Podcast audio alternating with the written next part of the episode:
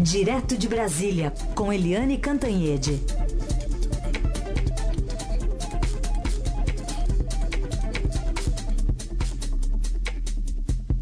Eliane, bom dia. Bom dia, Carolina. Bom dia, ouvintes. Bom, a gente ouviu ontem é, mais um desmentido, né, por conta é, de falas mal colocadas de Jair Bolsonaro. Agora foi a vez do ministro general Augusto Heleno, que anunciou o recuo da história da base militar dos Estados Unidos, e a gente traz um trechinho para o nosso ouvinte. Ele me disse que ele nunca falou disso, um comentário, como falaram de base russa, não sei o quê. Aí saiu esse assunto, ah, pô, de repente a base americana não tem nada, ele falou comigo que não falou nada disso, fizeram um auê disso aí. Eu lembro também de você elencar diversas é, pontuações ali, diversas confirmações de que ele deve ter falado sim, né, Eliane? É, o problema é o seguinte, né, Carolina? Você falou coisas mal colocadas pelo presidente da República. E essas coisas mal colocadas têm sido um fator de confusão e de críticas ao governo nesse iníciozinho. Aí o governo está fazendo uma semana e já tem um, uma coleção de equívocos, de bateção de cabeça. Né? A gente lembra que o presidente Jair Bolsonaro deu uma entrevista prevendo, sim, que no futuro poderia ter uma base militar aqui no Brasil.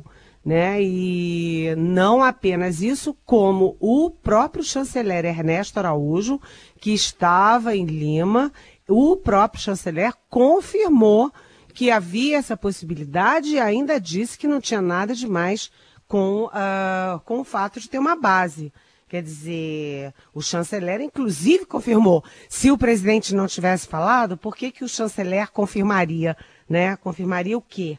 Né? A outra coisa é que é, se o, o, o, chanceler confirmou, os diplomatas ficaram de cabelo em pé, os é, militares ficaram assim perplexos, né? E agora vem aí o ministro Augusto Heleno, que é general de quatro estrelas é, da reserva, dizer que fizeram um auê por nada, que o Bolsonaro disse que não falou nada daquilo e tal. Mas você vê que uh, o, o Augusto Heleno tem que desmentir o ministro no caso da base. Né? O Onix Lorenzoni, que é o chefe da Casa Civil, tem que desmentir o presidente no caso de imposto de renda, daquela idade mínima de 62 anos para homens, 57 para mulheres. O secretário da Receita Federal, Marcos Sintra, tem que desmentir o presidente da República, é, que disse que ia mexer aí no imposto de renda, é, diminuindo o imposto de renda e aumentando o IOF. Aí vai lá o Marcos Sintra desmente. Ou seja, o governo todo está trabalhando para desmentir equívocos gerados pelo presidente da República. É uma coisa meio, vamos dizer assim, meio esdrúxula, né? A gente está nesses anos todos aí de praia, acostumado aos subordinados criarem problema e o presidente da República ter que ir lá apagar incêndio, mediar conflitos, baixar a bola e até desmentir equívocos anunciados. Mas aqui, nesse novo governo, inverteu-se. Né? Quem cria o problema é o presidente e os subordinados têm que sair correndo, esbaforidos, para tentar desmentir. Né? E aquele constrangimento ali do Augusto Heleno, constrangimento ali do Onix, todo mundo desconfortável tendo que é, desmentir publicamente o presidente da República. Alguma coisa não está indo muito bem nesse início é, de governo, pelo menos na comunicação. Não é, Carolina? É, e, e, um grande empenho de força, né? É, a canalização dessa força poderia ter sido usada de tantas maneiras aí pró-governo. Ontem, por exemplo, é, o ministro Onix Lorenzoni presenteou Paulo Guedes com uma caixa de bombom, né? Para dizer que está tudo bem ali a comunicação entre eles, o relacionamento está afável.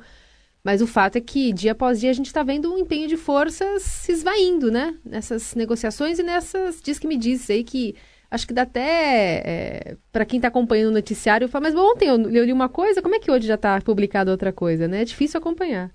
Pois é, essa história do, do, da base militar, O Bolsonaro efetivamente falou que se alguém fez um auê, o auê foi do Bolsonaro e base militar, como a gente falou aqui ontem longamente, e foi também a minha coluna de domingo, a coluna de ontem, né, no Estadão, é, base militar é ceder uma parte do território nacional para um é, poder bélico estrangeiro se instalar. É. Você perde o controle sobre uma parte da sua, do seu território. Quer dizer, é uma coisa gravíssima que, além de tudo, teria que passar pelo Congresso Nacional. Você já imaginou como é que seria no Congresso, né? Ia juntar gregos e troianos, esquerda e direita, todo mundo contra a base, ou seja, contra o governo. Agora, pelo menos, o Augusto Heleno deu um chega para lá, um freio de arrumação e tirou esse, esse assunto da pauta. Uhum. Mas a gente ficou discutindo esse assunto quantos pois dias? Pois é, pois é. Né? Tá para desgaste do governo. Agora, outro assunto que gerou desgaste no governo, na nossa lista aqui, tem o filho do general Mourão, o Antônio Mourão, que foi promovido a assessor especial da presidência do Banco do Brasil e vai agora receber um salário de 36 mil reais por mês, que é o triplo do que ele recebia como funcionário de carreira lá. E segundo o vice-presidente, a promoção do filho foi por mérito. E também por conta do novo presidente do Banco do Brasil também, é, segundo ele, confia plenamente no, no nome de Antônio Mourão. Mas ele assumiu faz dois dias, né? Pois é, é aquela história, né? A explicação do, do general Mourão que é o vice-presidente da República, é até razoável que o rapaz, o Antônio Mourão, filho dele, tem muitos títulos, né? Tem mestrado pela UNB, mestrado fora, enfim, ele tem é, qualificação. Mas eu não conheço nenhum funcionário público, ninguém conhece nenhum funcionário público que dê um salto triplo, né? E multiplica o salário por três de um dia para o outro, e exatamente naquele dia em que o pai está virando vice-presidente da República. Quer dizer, é, é uma situação que a sociedade brasileira fica se perguntando: é, mas eles não assumiram para fazer tudo diferente? Não eram essas coisas que eles reclamavam, né? O privilégio, o aparelhamento, a camaradagem, os nossos amigos têm mais é, tem mais títulos, nossos amigos têm mais méritos, nossos amigos é que têm que ser promovidos. Então, isso tudo tem uma simbologia muito ruim. Né? Então, ontem o, se passou o dia inteiro se falando em mídia social, é, em, é, em, em, televisão, em rádio, tal, sobre o filho do Morão, filho do presidente da República. Ao sempre mesmo associado tempo, à palavra meritocracia, né, Eliane? Meritocracia, quer dizer, é, eles falam que é meritocracia e aí nas redes sociais diz assim, ah, no caso do PT era aparelhamento, mas no caso agora é meritocracia. De qualquer jeito você tem que ter muito cuidado com o que você está passando para a opinião pública. Quer dizer, se você diz que vai fazer tudo diferente, você começa a fazer tudo igual e aí favorecer filho, etc., fica complicado. Ainda mais, Carolina, porque é, teve outro problema conexo com isso, né? A gente está falando do filho do vice-presidente, mas tem aquela questão vinculada ao filho do próprio presidente. A mulher e os filhos do motorista dele, aquele que mov movimentava um milhão e duzentos por ano, é, sendo motorista do, do gabinete do Flávio Bolsonaro, agora senador eleito pelo Rio de Janeiro, é, a o próprio Fabrício Queiroz, que era o motorista, era o pivô, é, não foi é, depor duas vezes no Ministério Público porque disse que estava doente, mas foi dar uma entrevista. Quer dizer, ou ele está doente e não pode nem dar entrevista, nem dar depoimento, ou ele está bom para dar entrevista, então está bom para dar o depoimento. Depois ele já foi operado, já saiu do hospital e a mulher e as duas, duas filhas dele é, não foram depor ao Ministério Público. Isso significa que fica todo mundo perguntando, mas que história era aquela? Como é que era o gabinete do filho do presidente? E o Flávio Bolsonaro foi convidado para depor amanhã né, é, sem a família e sem o próprio motorista deporem, essas coisas vão caindo no colo do Flávio Bolsonaro e, portanto, resvalam no gabinete do presidente da República. É, tem que ter muito cuidado com a, a sinalização, com a simbologia que é passada pela opinião pública que espera muito e que espera muita diferença do governo que se instalou. Aliás, você falou aí do caso do Fabrício Queiroz, o, o ex-assessor do, do Flávio Bolsonaro disse ao Estadão ontem que esclarecerá em breve as movimentações atípicas em sua conta apontadas pelo COAF. Ele, porém, não disse quando iria dar as explicações e reclamou de, em suas palavras, ter sido tratado como o pior bandido do mundo. Ele que ficou realmente internado desde o dia 30 no Hospital Albert Einstein para realizar uma cirurgia, mas eh, disse que a família dele foi muito exposta, ficou insatisfeito, inclusive, com a abordagem do assunto na imprensa, disse que passou mal por isso, enfim, eh, deu a sua versão dos fatos, mas também não deu uma previsão nem de quando ele ou seus familiares devem depor, né? Pois é, e aí é que fica tudo pairando no ar. Os próprios militares do governo querem que isso se esclareça. O próprio Hamilton Mourão, vice-presidente, já me disse isso. Quanto mais rápido for esclarecido, melhor. Uhum. Se não tem uma explicação, né? Aí o, o Fabrício Queiroz foi para a televisão e disse que mexe com compra e venda de carros. Ok. É, alguém ficou convencido com isso? Não ficou. Então, a sensação que passa é: ele não aparece para depor. As filhas não aparecem para depor. A mulher não aparece para depor porque elas não têm uma explicação razoável para o que estava acontecendo no gabinete do uh, agora senador Flávio Bolsonaro, quando ele era deputado no Rio de Janeiro. Bom, a gente segue aqui com a Eliane Cantanhede, que ainda fala sobre um assunto importante, daquela reunião né, ministerial Ontem, Eliane, deveriam sair algumas metas né, setoriais, mas só tivemos dois anúncios: posse de armas e o início do regime de capitalização na reforma da Previdência. Carolina, sabe, a gente comentou ontem aqui na Rádio Eldorado que teria reunião do Conselho de Governo e que haveria aí a possibilidade de anúncio de metas nas várias áreas e principalmente anúncio na Previdência. Né? A, o que, que, é o Conselho de Governo? É o presidente, o vice-presidente todos os ministros, ou seja, isso na prática se chama reunião ministerial e seria a primeira reunião de trabalho mesmo, em que cada área apresentaria sua, a sua meta. Educação, meta tal, saúde, tal. E o que, que aconteceu depois? No, sempre nessas horas, é, em todos os governos, acaba e alguém chega lá e diz: olha, Meta da educação, parará, parará. Meta da saúde, parará, parará. E aí não aconteceu nada disso. O único anúncio da reunião ministerial foi que o governo está fazendo aí essa mudança na área de, de armas para flexibilizar, favorecer, facilitar o posse de a, a posse de armas. Quer dizer, isso você não precisa nenhuma reunião ministerial para fazer. É, isso você faz hum. ali dentro de um gabinete, enfim. É, inclusive o governo quer bater bumbo com a bancada da bala, etc, etc, né, numa medida mais do que polêmica, porque é uma medida que agrada a base é, do governo, a base eleitoral do governo, mas muita gente nesse país, principalmente especialistas na área de segurança, é, não concordam com isso. Acho que quanto mais armas, mais crime haverá.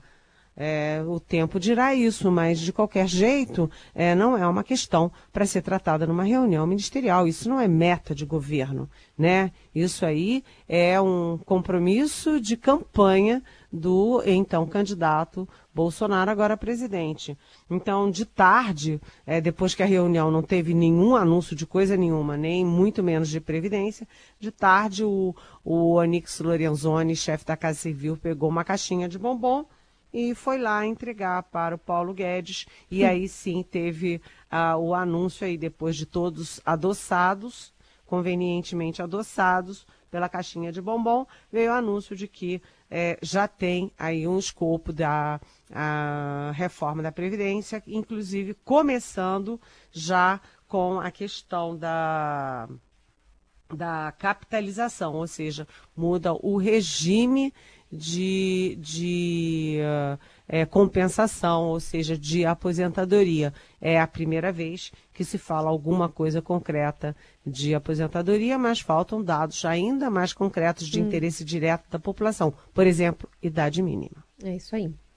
Bom, vou para as perguntas que chegaram aqui pelo nosso WhatsApp, pelas redes sociais, unindo a uma notinha é, que informa hoje aqui pelo Estadão, dizendo que mais um nome ligado ao escritor Olavo de Carvalho é cotado para participar do governo de Jair Bolsonaro. O diplomata Nestor Foster Jr., amigo de longa data de Olavo, pode assumir a embaixada do Brasil em Washington. Ele foi responsável por levar o ministro de Relações Exteriores, Ernesto Araújo, para conhecer Olavo nos Estados Unidos e a troca na sede em Washington, considerado um posto-chave pelo governo Bolsonaro, já aguardada pelo Itamaraty. A pergunta da nossa ouvinte Raquel Ribeiro, Eliane, trata-se do Pacto de Migração da ONU. Ela gostaria de saber qual a opinião sua é, sobre essa saída do Brasil e não se, se não seria uma verdadeira incoerência, já que o Brasil exporta mais migrantes do que imigrantes. Olha, Raquel, bom dia, bem-vinda. É, primeiro, essa história toda começou com uma deselegância, porque o então é, chanceler, o chanceler de fato, que era o Aloysio Nunes Ferreira, estava é, em Marrakech, no Marrocos, assinando o Pacto Global de Imigração lá com 164 países. O Brasil era um dos 164 países, veja bem, a ONU tem 193. Então, é, mais do que dois terços do, dos, dos países vinculados à ONU, agregados à ONU, estavam assinando esse pacto em Marrakech. E aí, aqui no Brasil, pelo Twitter, o futuro, então futuro chanceler Ernesto Araújo desautorizou o chanceler brasileiro, quer dizer, ele lá assinando e o chanceler aqui dizendo, olha, esse negócio aí, essa assinatura aí não vale para coisa nenhuma, porque na avaliação do Ernesto Araújo, é, o novo chanceler, o, essa questão não tem que ser tratada do ponto de vista global não é uma questão global, é uma questão de soberania, é uma questão interna de cada país. Não é bem assim, porque um dos grandes é, problemas da humanidade hoje é exatamente o fluxo migratório.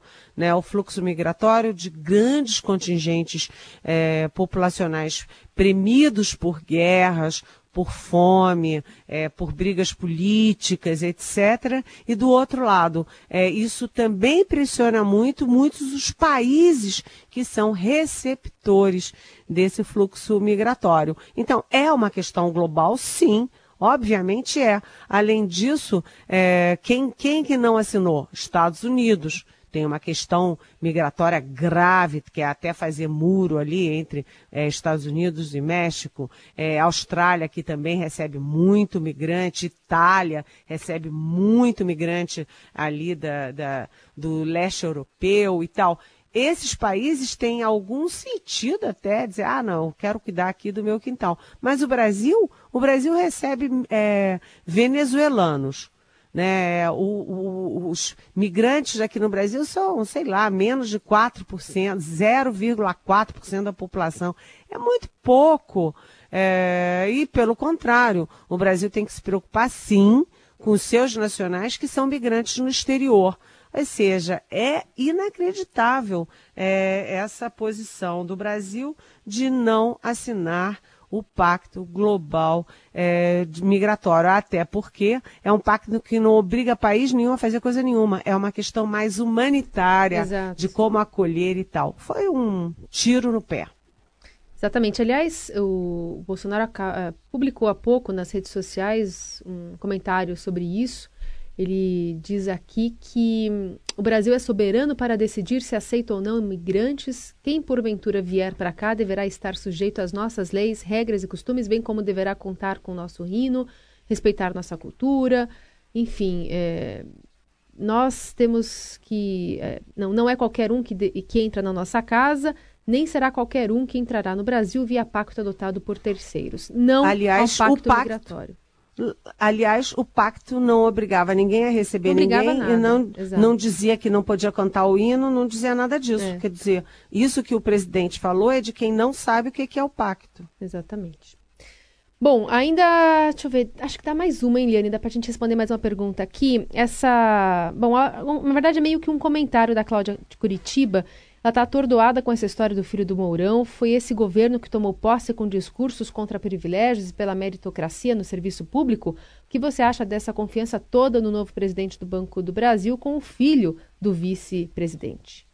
Pois é, né? O... Essa história, Cláudia, é o que você disse, né? O governo diz que vai fazer tudo diferente, que vai fazer tudo, é... condena tudo que foi feito no passado e já começa é, privilegiando o filho do vice-presidente. Bom, não é, né? É, os gestos dizem mais do que as palavras. E quem está começando, que, quem quer sinalizar que vai fazer diferente, tem que ter gestos também no sentido de ser diferente, né? Não pode falar uma coisa e fazer outra.